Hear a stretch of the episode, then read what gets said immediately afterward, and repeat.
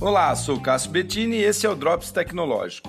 Uma comissão de juristas do Senado brasileiro decidiu sobre o banimento de inteligências artificiais para reconhecimento facial a ser usado pela polícia.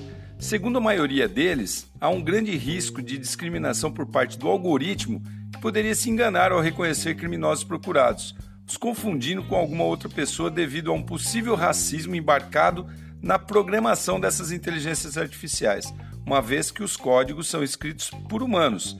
Eles vão mais fundo ainda. Dizem que isso poderia causar impacto na liberdade de movimento, nas reuniões e sobre a dignidade humana.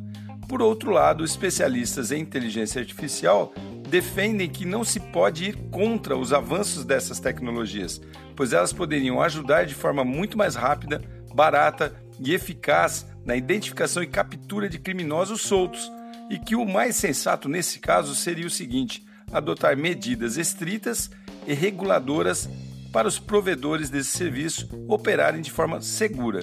Interessante, não? Fica aí para sua reflexão quem que está certo nesse negócio. Sou Cássio Bettini compartilhando temas sobre tecnologia, inovação e comportamento. Até o próximo.